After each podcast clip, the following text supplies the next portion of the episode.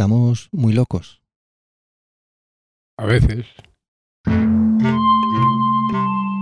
Estación La Cala, donde los nidos construyen pajaritos, juntos en su radio de acción.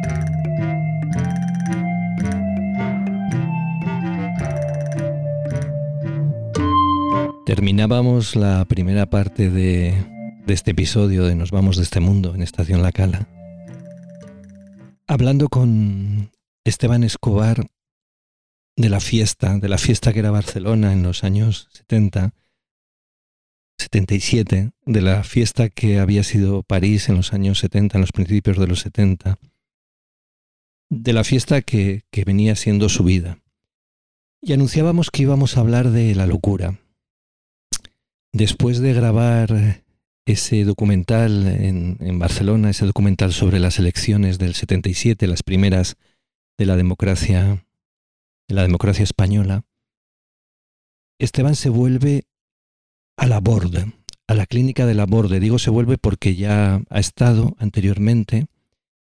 La clínica de la Borde es un ejemplo de psicoterapia institucional que había creado no, no la clínica, la psicoterapia institucional tal como se entendía o como se sigue entendiendo, la había creado Tusquelles, el catalán, la había creado el catalán de Reus, el catalán republicano, comunista, la había creado durante su exilio en Francia, coincidiendo con la Segunda Guerra Mundial, había fundado ese movimiento psicoterapéutico en Saint-Alban, también en Francia, y yo creo que podemos afirmar que había cambiado la historia de la psiquiatría. La herencia de Tusquelles la recoge, la recoge Nuri, la recoge Félix Guattari en la Borde, y ahí es donde está Esteban Escobar a partir de 1977. Cuéntanos cómo, cómo era el día a día en la Borde, en esa clínica que sigue abierta, que sigue siendo una referencia mundial y en la que tú a la que tú has llegado hace creo que dos años, dos años antes, más o menos en el 75, mm. y donde te vas a instalar durante una temporada. ¿Cómo era el día a día en la borde? Mm, dependiendo también de qué tipo de trabajo desarrollabas en la clínica, pero vamos, en mi caso, yo era, digamos, el encargado del espacio vídeo y del taller de vídeo.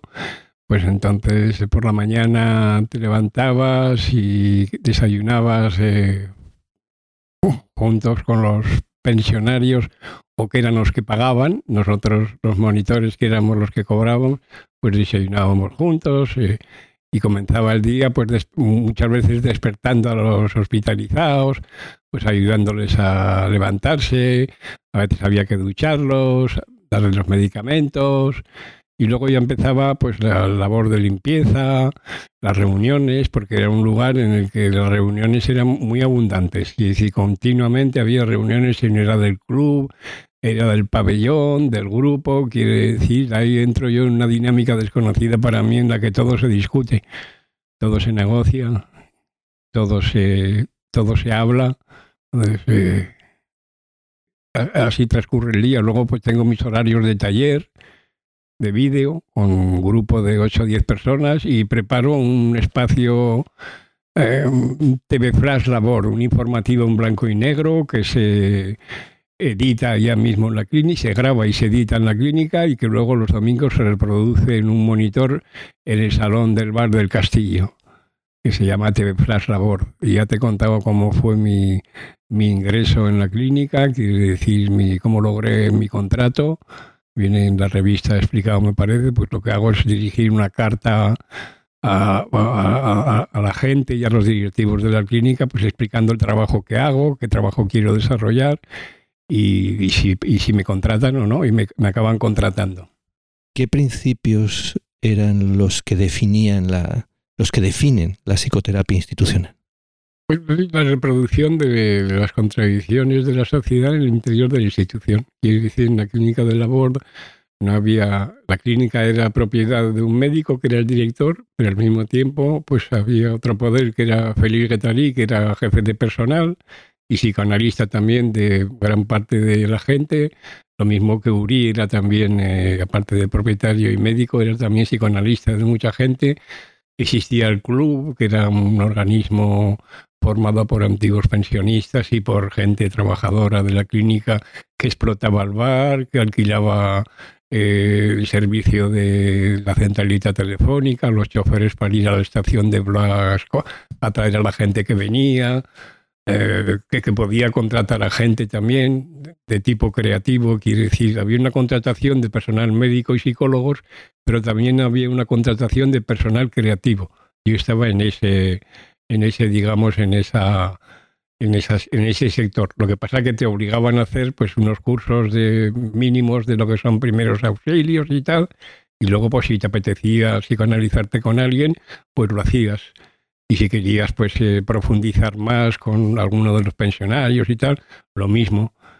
Pero ya te digo, había un banco también que abría un día o dos a la semana, quiere decir, los pensionistas que, que había en la clínica pues yo que sé, gente mayor y tal, cobraba su pensión en el banco de la clínica, en el banco de labor. La gente que pagaba cosas, eh, facturas, lo mismo pasaba por el banco. Quiero decir, el bar también, lo que pasa es que el bar no vendía alcohol. Y eso no quita para que de noche hubiese hasta timbas de juego en las habitaciones, que había, si hacías guardia nocturna, tenías que andar de un sitio a otro a ver si encontrabas dónde estaba el casino esa noche. Igual que había trasiego de gente de noche que iba a Blois y venía, y había mujeres y no había mujeres. La gente salía cuando le daba la gana. No había barreras, nadie iba uniformado. Cuando alguien llegaba allá, la verdad es que no, no, no sabía no sabía eh, quién estaba loco, digamos, y quién no estaba. O sea, yo tengo un recuerdo grandísimo de una vez Félix Guettari en la época en que estaba trabajando mucho en lo que eran las naciones sin Estado, una vez me, me, llama y me dice, oye, Esteban, ¿tienes algo que hacer esta noche y tal? Digo, no, no, feliz, ¿por qué? Porque hay unos colegas tuyos vascos que están aquí y que voy a cenar esta noche con ellos y quiero que estés allá para traducir y para echarme una mano y tal. Total, que yo acudí a esta cena y me encontré con Ho Chi Minh, con el Pelotas y con su novia. Eran tres guitarras. Yo antes los había paseado por la clínica y dije, gente tan rara porque eran, tenían repelús por, por, los, por los hospitalizados. Quiere decir, es una, cosa entre medio asco, ignorancia y, alejamiento. Quiere decir, pedían explicaciones sobre la locura que a mí no me cuadraban mucho, muy, muy, muy retorcidas. Entonces ya, ya me quedé mosqueados con ellos, pero luego en la discusión, durante la cena, una discusión sobre las naciones sin Estado, eh, pues Félix preguntaba una cosa en francés y yo traducía y viceversa y tal. Ellos hablaban en euskera. Y euskera no, ni lo hablo, ni pienso que lo hablaré, no me interesa.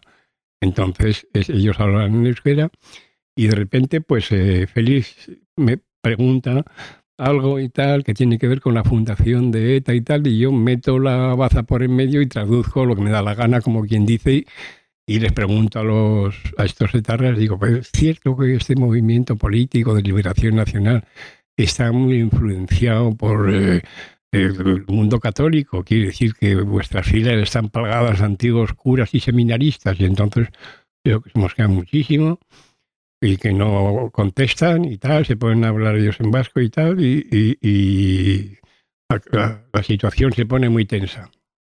Entonces seguimos hablando y tal, y yo en un momento determinado, provocador, como, a tope, lo que hago es que coqueteo con la novia de Ho Chi Minh, que está enfrente mía.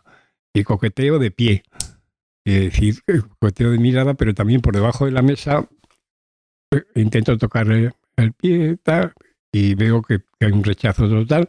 Que le dije algo en vasco al, a su novio, a Ho Chi Minh, no al pelotas, y entonces rápidamente dicen que se van, que se acaban las conversaciones, que hagamos el favor de darles Captagón, que era la droga que ellos tomaban, un speed potentísimo, que circulaba por la clínica bastante, y entonces se largan para Burdeos a las tantas de la madrugada, una buena dosis de speed para aguantar el viaje, y adiós Ho Chi Minh, adiós pelota y adiós su novia. Vamos a hacer una aclaración eh, filológica, lingüística, alias Ho Chi Minh. Sí, alias Ochimín, sí, sí, sí, sí, alias Ochimín era auténtico, no, pues, tendría recuerdos mejores, claro.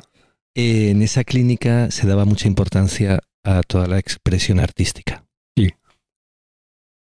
Esa clínica, pues desde, desde talleres del Circo del Sol, eh, cantantes famosos, Brigitte Fontaine, Areski, Johnny Holiday, que venía a las kermés del 14 de julio, se ha hecho cine, se ha hecho teatro, había pues clases de expresión corporal, de yoga, de hípica, había también una potería, quiere decir un taller de cerámica fastuoso, quiere decir que no, eran talleres de Super 8, talleres de vídeo, quiere decir, no, era un lugar en que de vida cultural intensísima. Ah. Los seminarios de Uri todos los sábados, que venía gente de media Francia, y decir, aquello era un, sin parar la redacción de, de la revista, los ejemplares que te he regalado de Eclair Labor, no se paraba. Aquel mítico Teatro del Sol que, que llegó a ser, estoy intentando recordar, sobre la marcha, un Marazade con, con Peter Brook, creo que, que acabó siendo una película que era un Marazade grabado en un manicomio, y quiere decir que, es el antiguo Teatro del Sol. Sí, sí, el, original francés de los años 70. El antiguo. Y había cine, pero tú eliges vídeo.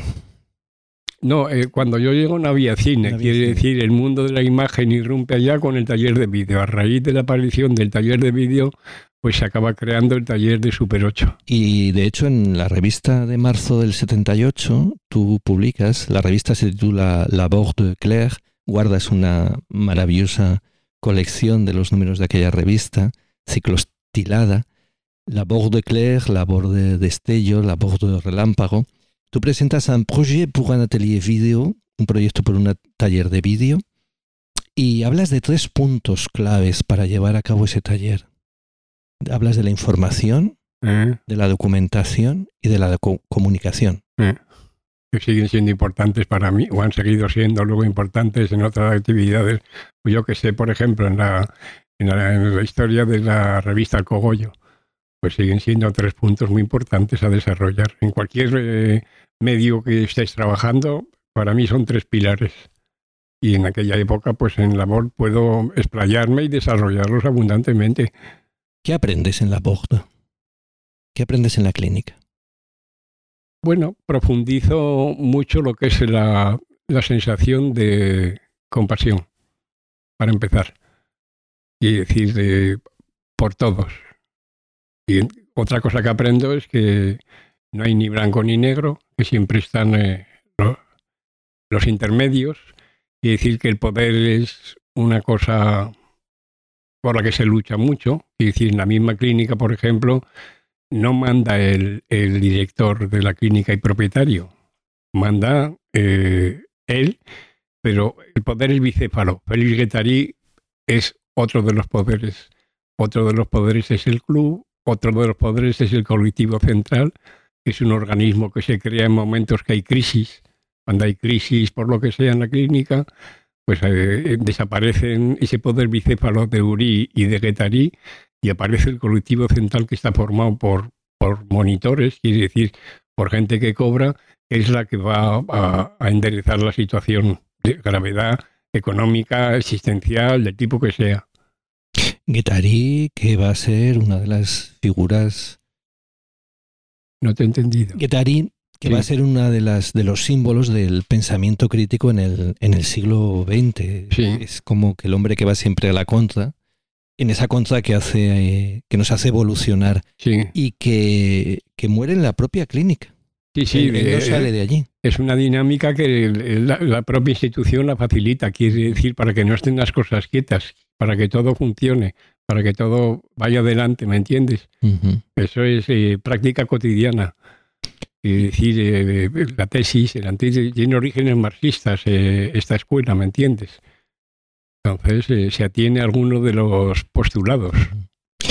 Tanto Jean Ourier como Félix Guettari creo que mueren en la, en la clínica con muchos años de distancia, primero Guetarí, tú no mueres en la clínica, tú la dejas en el año 80 y te vas a Barcelona. Sí. ¿Por qué quieres volver a España? Quiero volver a España pues porque, porque siempre me ha gustado este país. Quiere decir, eh, yo, mm, Francia me sorprendió, es un sitio en el que he recibido cantidad, una educación fortísima, pero sí, eh, la cabra tira al monte que dicen, entonces pues tengo ganas de, volver aquí. Y luego ya había comenzado cuando me detienen y me meten en la cárcel en Figueras, y salía y me dicen que no estoy amnistiado, yo vuelvo a Francia de una manera provisional mientras la situación se aclara aquí. Cuando se aclara vuelvo, porque yo había comenzado a trabajar ya en Barcelona.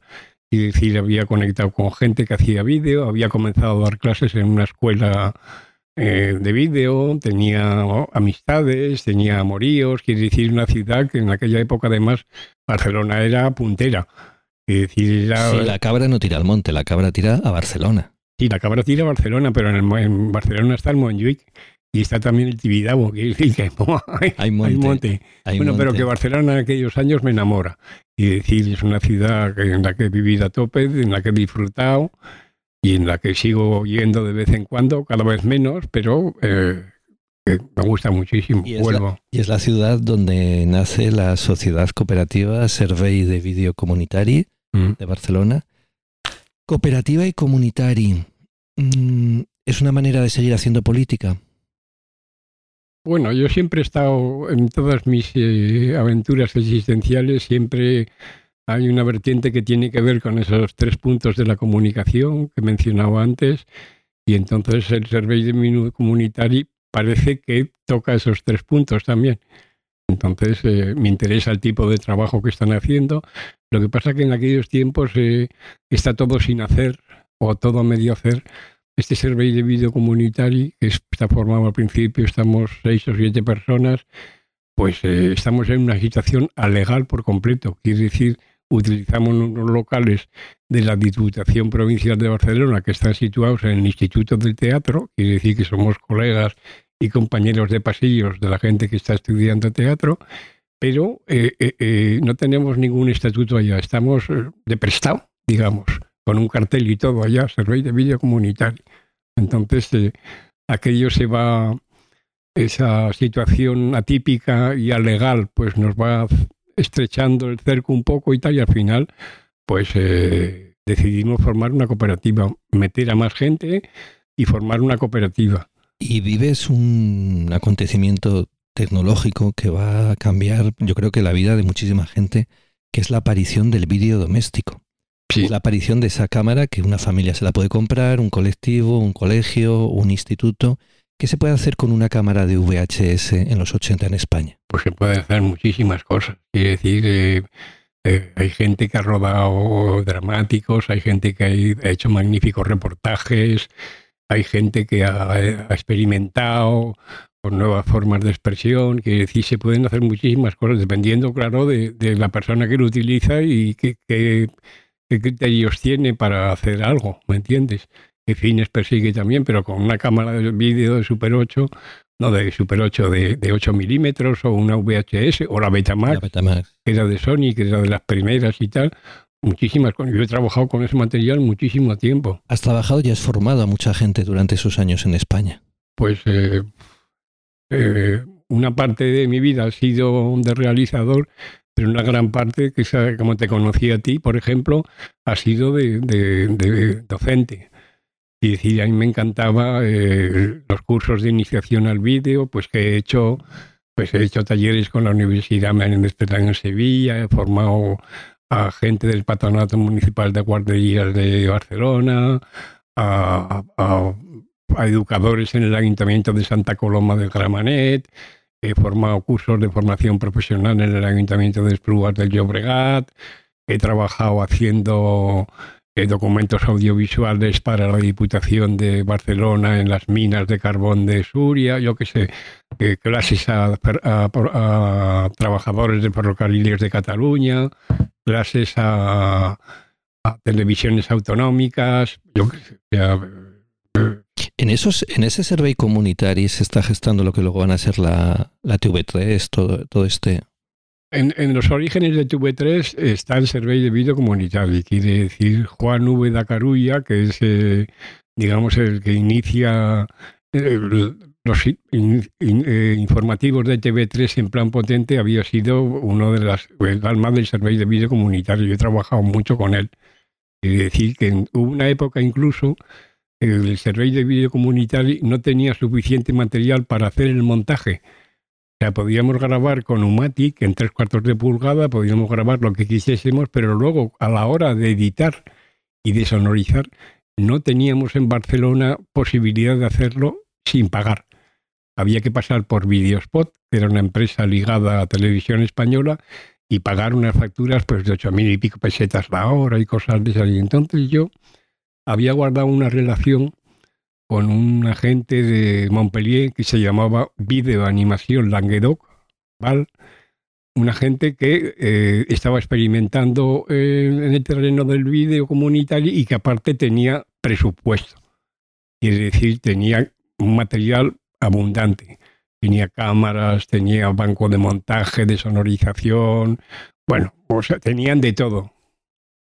Entonces, yo había guardado amistad ahí con un, con un colega y eh, conecté con esta gente y les pregunté, oye, ¿había alguna posibilidad de que nosotros desde Barcelona hiciésemos un convenio con, con el Video Animación Languedoc, que nosotros subiésemos a Montpellier a, hacer, a editar los trabajos y entonces intercambiábamos eso con vosotros por alguna cosa y tal. Entonces íbamos los fines de semana a Montpellier a editar desde Barcelona. Y decir, con las cintas que habíamos grabado durante una semana y tal, pues íbamos a Montpellier y ahí, cuando estaban los equipos desocupados, porque era fin de semana y no trabajaban la gente del vídeo Languedoc, entonces nosotros de noche editábamos. Eres especialista en ocupar espacios que durante el día los utilizan otros, ¿no? Las, el diván del psicoanalista. Sí, pero también he, hecho, he dormido en cama caliente cuando trabajaba de camarero en un, en un restaurante griego. Y decir, yo dormía y cuando me levantaba venía otro a la cama. Y decir, sí, sí. De camarero has trabajado varias veces y creo que una son, es también en la década de los 80. Es cuando nace Bar Sin Nombre en, en Barcelona. En Barcelona el Bar Sin Nombre pues aparece cuando yo acabo, cuando yo acabo, digamos que realizo un último vídeo con Helios Prieto, que es un homenaje a Ferrer y Guardia, que se titula No hablen ni poco mucho de mí. Entonces eh, me da un poco así por el despendole y entonces pues un, un vecino que era el dueño del bar glaciar me ofrece este bar que no funcionaba, que aparte tenía muy mal rollo, porque se había suicidado un dueño. Estaba dedicado a Jamie Hendrix y tal, total, que en ese momento era un bar que de ambiente gay, que lo que hacían allí es que tú te llegabas, pedías un cóctel, te daban una carta de películas y entonces tú te sentabas con tu pareja a tomar el cóctel y veías en el monitor Trinitron pues una película, pero aquello no funcionaba. Entonces yo lo que hice es abrir un bar de marcha marcha pues nocturno, que en aquella época pues estaba abierto hasta las 2, las 3 de la mañana. Había, había fiestas, había cantantes, eh, había certámenes de poesía, había una, una, inmensa y activa vida cultural también y de francachela. Eh, eh, ¿Se puede hablar de una movida barcelonesa en paralelo a la movida madrileña? No, en aquellos años eh, eh, la movida que había, digamos, barcelonesa típica era todo el ambiente alrededor del mundo gay y de, la juerga nocturna que circulaba alrededor de la Plaza Real. Y decir, eh, el EA3, el Barquique, el Bar Sin Nombre, pues un montón de antros que funcionaban. en torno a la Plaza Real y a figuras como la de Nazario, imagino. Nazario, pero también vivía Louis Jacques, ¿eh? también vivía eh, Alicia Vela, que es una pintora zaragozana muy buena y conocida. También vivía un artista catalán experto en, en performance que mataba ganado bovino en, en iglesias románicas, que no me acuerdo ahora cómo se llamaba. Estaba la Fundación Miró. La Fundación Miró llegó a matar un toro bravo y colgarlo allá y tal. Jordi, ahí se llamaba este tío. ¿Comentas esa época? ¿Tienes filmaciones de, de las fiestas de...?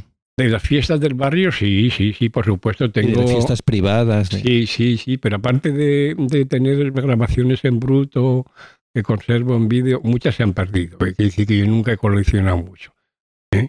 Entonces, eh, guardo bastantes horas de, en bruto de grandes fiestas de performance con gente que transformaba el barquique en 24 horas, lo cambiaba de arriba abajo, de actuaciones de travestis famosos como Pacala Tomate, de exposiciones, total que tengo todo ese material en bruto, pero también tengo un corto pequeño que se titula El primero de mayo nos quitamos el sayo.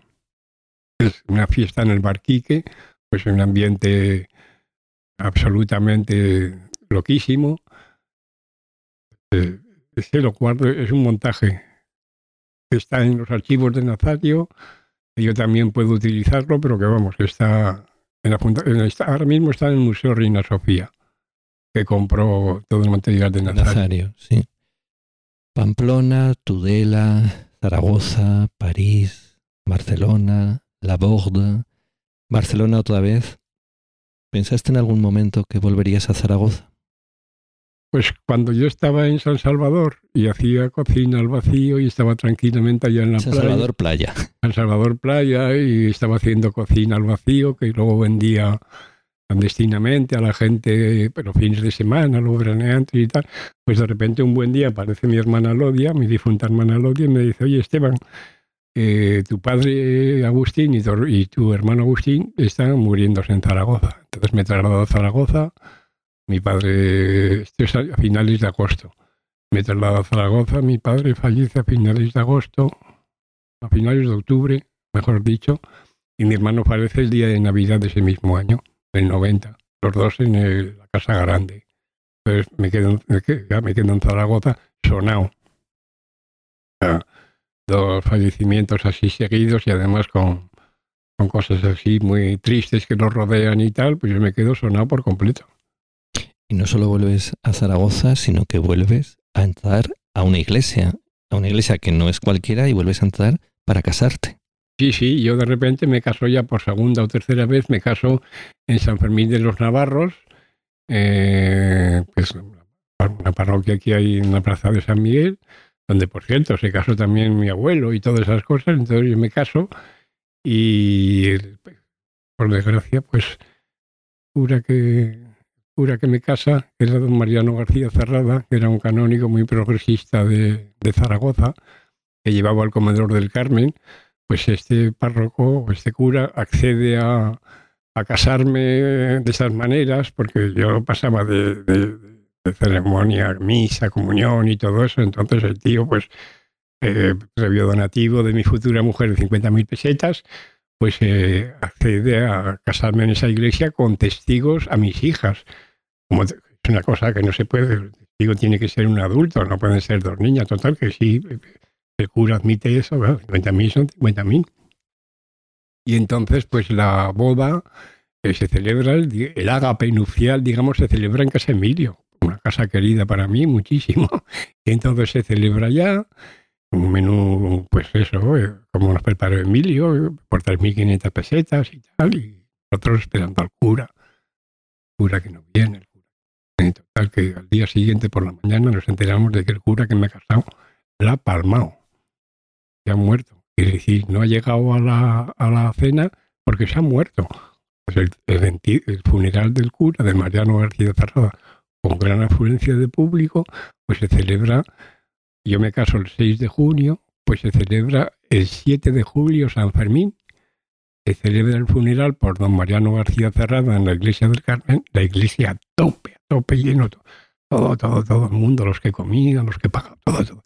Y entonces noto que muchas miradas se dirigen a mí y que hay mucha gente que me señala, alguna está con el dedo, pero vamos, en general, esa señal con, ¿eh?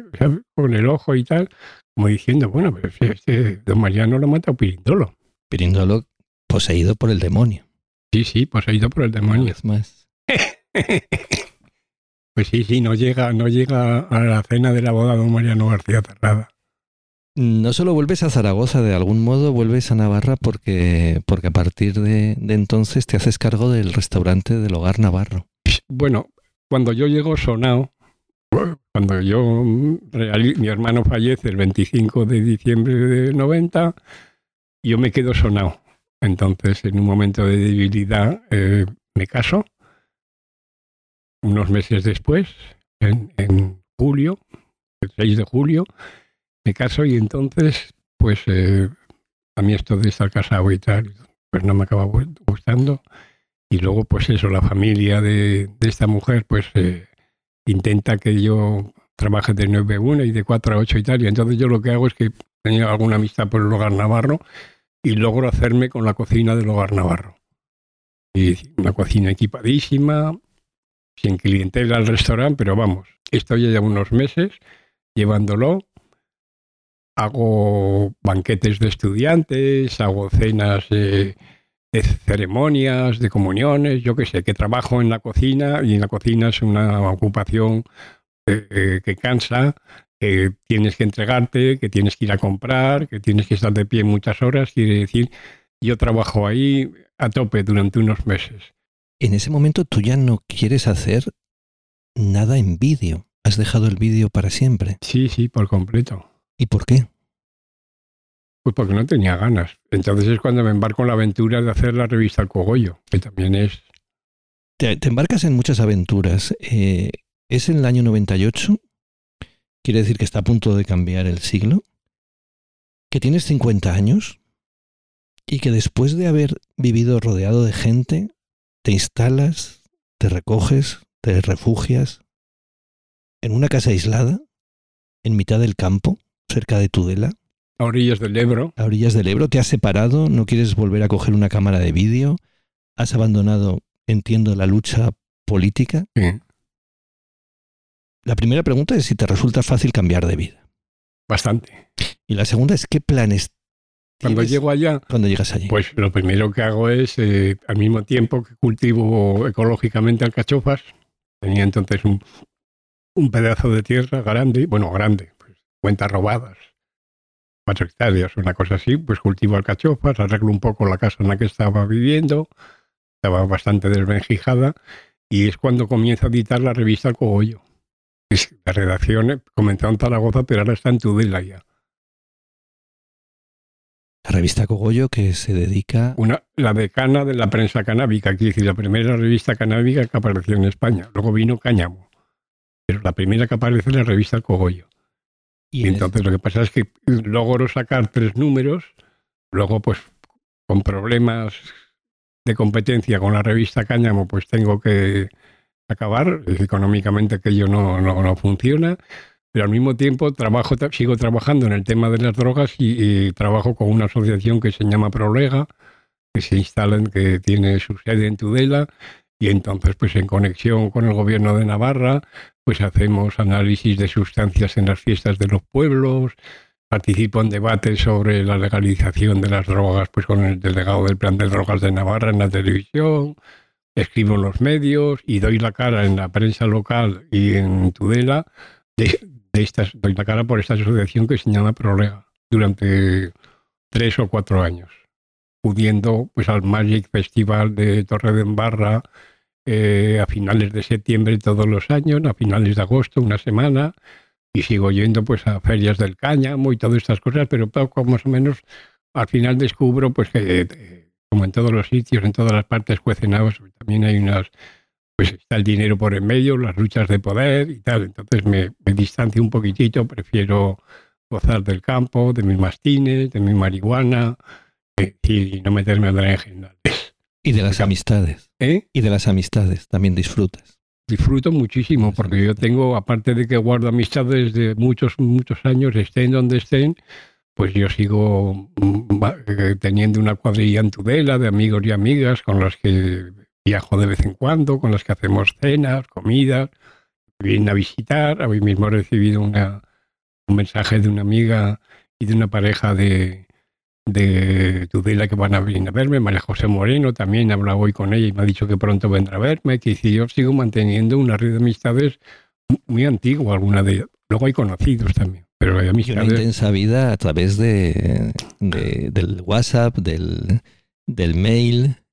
te comunicas mucho. Ahora, ahora mismo sí. Es decir, yo hasta hace un año y medio o dos, yo por ejemplo no estaba, yo utilizaba el WhatsApp bastante porque me parece una, una aplicación muy útil y muy ágil, pero yo no tenía, por ejemplo, tenía un cierto repelús al Facebook.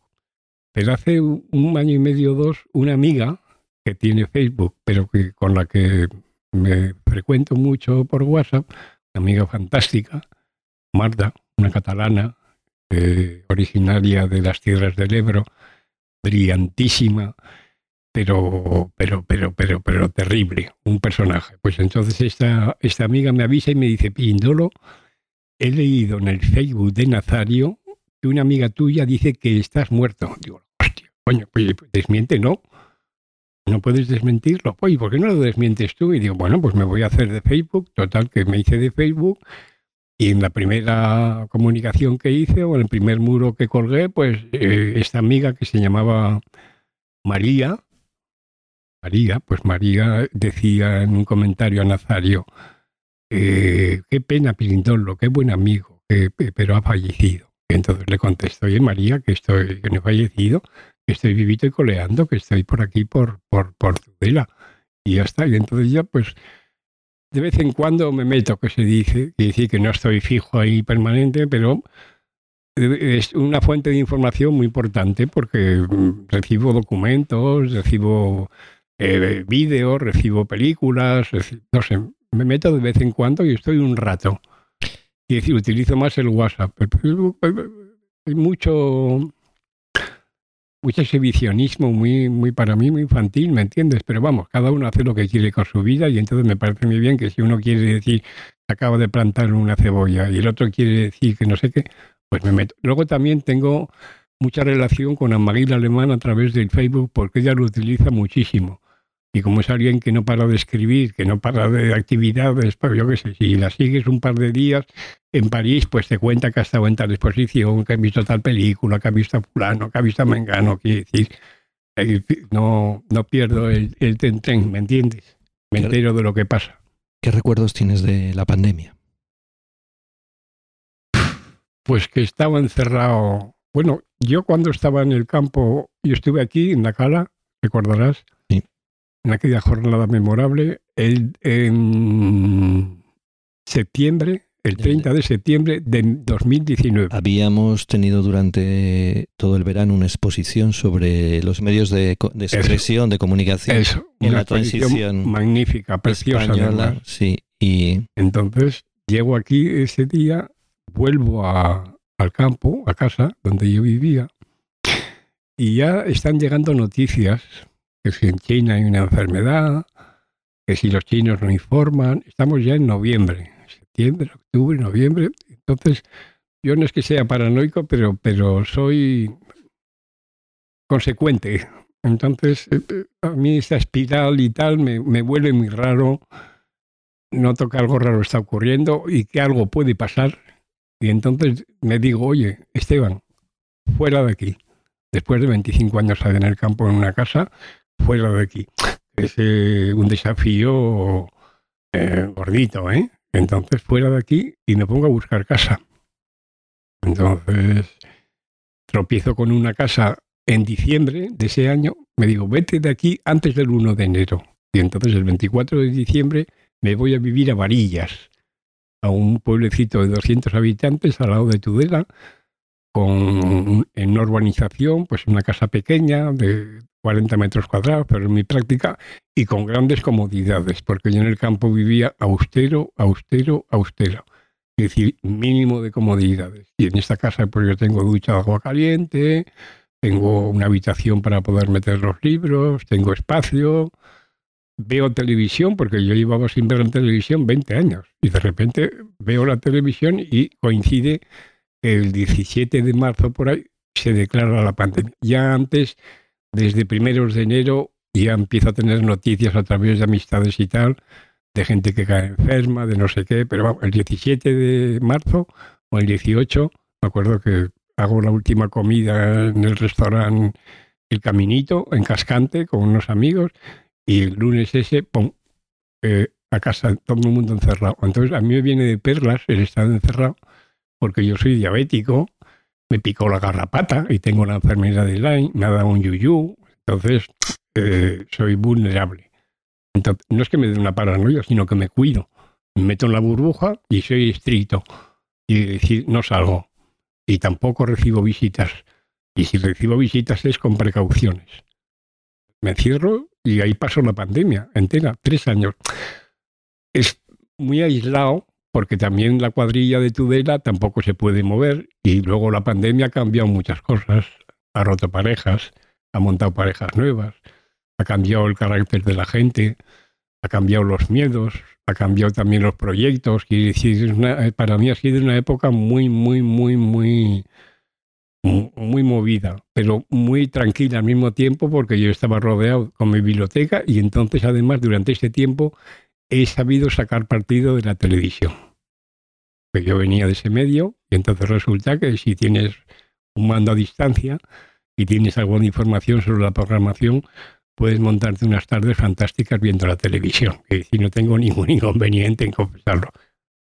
Me, ahora no tengo televisión otra vez, pero durante esos tres años de pandemia yo he sido de ver la televisión. Y creo que la televisión ha sido muy importante para todo el mundo.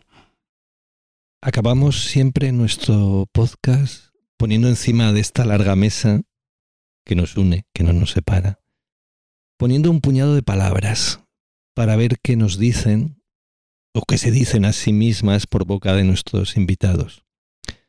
Proponemos que nos comentes brevemente, incluso que las silencies si, si no merecen la pena ser dichas. Empiezo con la palabra fiesta. Siempre. Siempre, siempre. Siempre que se pueda, claro. Autoridad. Me llevo muy mal. Política. Necesaria. Violencia. Enemigo. París. París. La joie. Sexo. Drogas y rock and roll. Drogas. Cannabis. Mi preferida. Provocación. Siempre también. Humor. Mucho. Memoria. Abundante. Damos fe. Durante la preparación de este podcast damos fe de que Esteban Escobar se acuerda de todo. Inteligencia. a los demás de juzgar. Miedo. A veces, claro. ¿A qué? ¿A qué? A lo desconocido. No me lo creo. Sí, sí, sí, sí. No, no, no, no, no. sí, de vez en cuando sí. Por ejemplo, cuando empezó la pandemia, yo pasé una época de miedo, ¿me entiendes? Y cuando yo veía desaparecer a la mía, a mi hermana, a mi mejor amigo, que era Borja de Pedro, a mucha gente, claro, ves que... Entonces, sí, eso es miedo, claro. Rebeldía. ¿Eh? Rebeldía. Creo que es mi característica fundamental. Rizoma. Rizoma, pura vida. Esteban, este programa se titula Nos vamos de este mundo. Sí, sí, al otro. ¿A cuál? al magma y sí, al cosmos. Yo en eso soy como, una vez me acuerdo que el capellán de la cárcel de Figueras para autorizarme a, leer libros y prensa, me preguntó que si yo era, si yo creía. Y le dije, sí, yo creo en el Cristo cosmológico de Teilhard de Chardin. Y, y, el tío me dejó libros y me dejó prensa. Pues eso, en el cosmos. ¿Te va a dar tiempo para contar todo antes de que te vayas al otro mundo? Pues yo, yo que sé, en la película de Anne-Marie Alemán, pues he contado bastante también, pero vamos, que, pues podía seguir un rato, como habéis podido ver. Seguir. ¿Tienes el epitafio preparado? No, pues que tengo mucha ilusión por haber vuelto a esta casa mm. que conocí hace años. Además, casualmente, quiere decir, yo contigo vivimos juntos en el verano de 1984 en Veruela en un curso de vídeo y sin embargo, pues yo te he localizado a ti no a través del vídeo ni nada, sino a través de un amigo de mi hermano, que era de los primeros que falleció de SIDA y que vivía enfrente de esta casa. Entonces, yo te veía entrar y José salir. Luis Fedenaque. José Luis en Fedaque, alias el perdón. Caque. Sí. Y entonces yo veía que tú salías entrabas y tal, hija y tal. Y yo miraba y me explicó, "Ah, pues aquí hay un centro cultural y tal, que se llama La Cala de Chodes. Y lo lleva ese chico y esa chica y tal. Y yo miraba por una ventanita pequeña, pues te veía que salías, que entrabas. Yo venía aquí a fumar con Caque y a estar con él, porque era un amigo de mi hermano y también amigo mío, que era un hombre increíble, muy, muy duro, o sea, un, un superviviente de la época de la heroína, pero con un gran corazón. Y entonces un día de repente tú salías y te vi un perfil que me sonó. Y dije, coño, y me salió, Carlos. Y, y tú te volviste, digo, coño, pero si es Carlitos Grasa, un alumno de vídeo de Veruela de hace 30 años. Entonces me hace mucha ilusión volver aquí, ver que estás bien, que, que, que estás trabajando y haciendo cosas. No es lo único que te une a Chodes. Aquí también vive María Jesús Burbano, La Burbano, que fue nuestro primer episodio de- del podcast Estación La Cala, Sí. que contó también su vida. Como Sí. Yo la- estudié. Yo estudié en la Academia Burbano y entonces María Jesús Burbano, la viuda de Caballero, era la, la hija de Burbano que llevaba la administración de la Academia Burbano en el Paseo Sagasta de Zaragoza. esa generación de Zaragoza. Y yo era pues eh, amigo de su hermana Luz, eh, amigo de Enrique y vecinos de calle, porque yo vivía en el Paseo Pamplona 1 y los Burbano vivían en el Paseo Pamplona 12. Es decir, una familia con la que tenía pues mucha relación. Mm, Ya ven que no hay manera de terminar. Es, no lo digo desde, desde la pena, lo digo desde el júbilo. Podemos seguir. No acostumbro hablar de mí en, esto, en este podcast, pero ya que ha salido el tema de, de ese encuentro en el 84 en Veruela, tengo que decir que lo que aprendí yo de vídeo de, de Esteban y, y Jordi, creo que se llamaba tu compañero, Jordi, Jordi, sí, en Jordi ese Juve. eh, en ese momento. Todo lo que aprendí es lo que sigo poniendo en práctica cada vez que cojo una cámara. Ahora son otro tipo de cámaras, son digitales, pero fueron 10 días no solo de aprendizaje de vídeo, sino de aprender, de aprender lo que significa comunicar, de aprender lo que significa establecer una relación con una comunidad. Recuerdo que grabamos todas las fiestas de, Ah, de Vera de Moncayo, del respeto por la gente, del respeto por el otro, del aprecio al que está del otro lado de la cámara. Técnicamente fue todo impecable.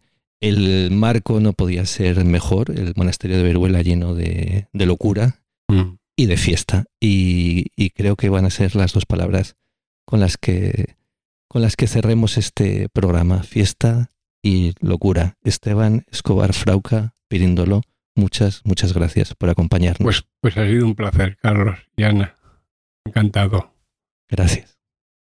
Estación La Cala se produce desde hace más de dos años gracias al apoyo de nuestros mecenas. Usted también puede colaborar con nuestro micromecenazgo. Encontrará la información en nuestra web lacala.es o directamente en patreon.com barra lacala. Han escuchado la entrevista a Esteban Escobar Frauca dentro de nuestro programa Nos vamos de este mundo, tercera temporada. Realización técnica, Ana Mareca.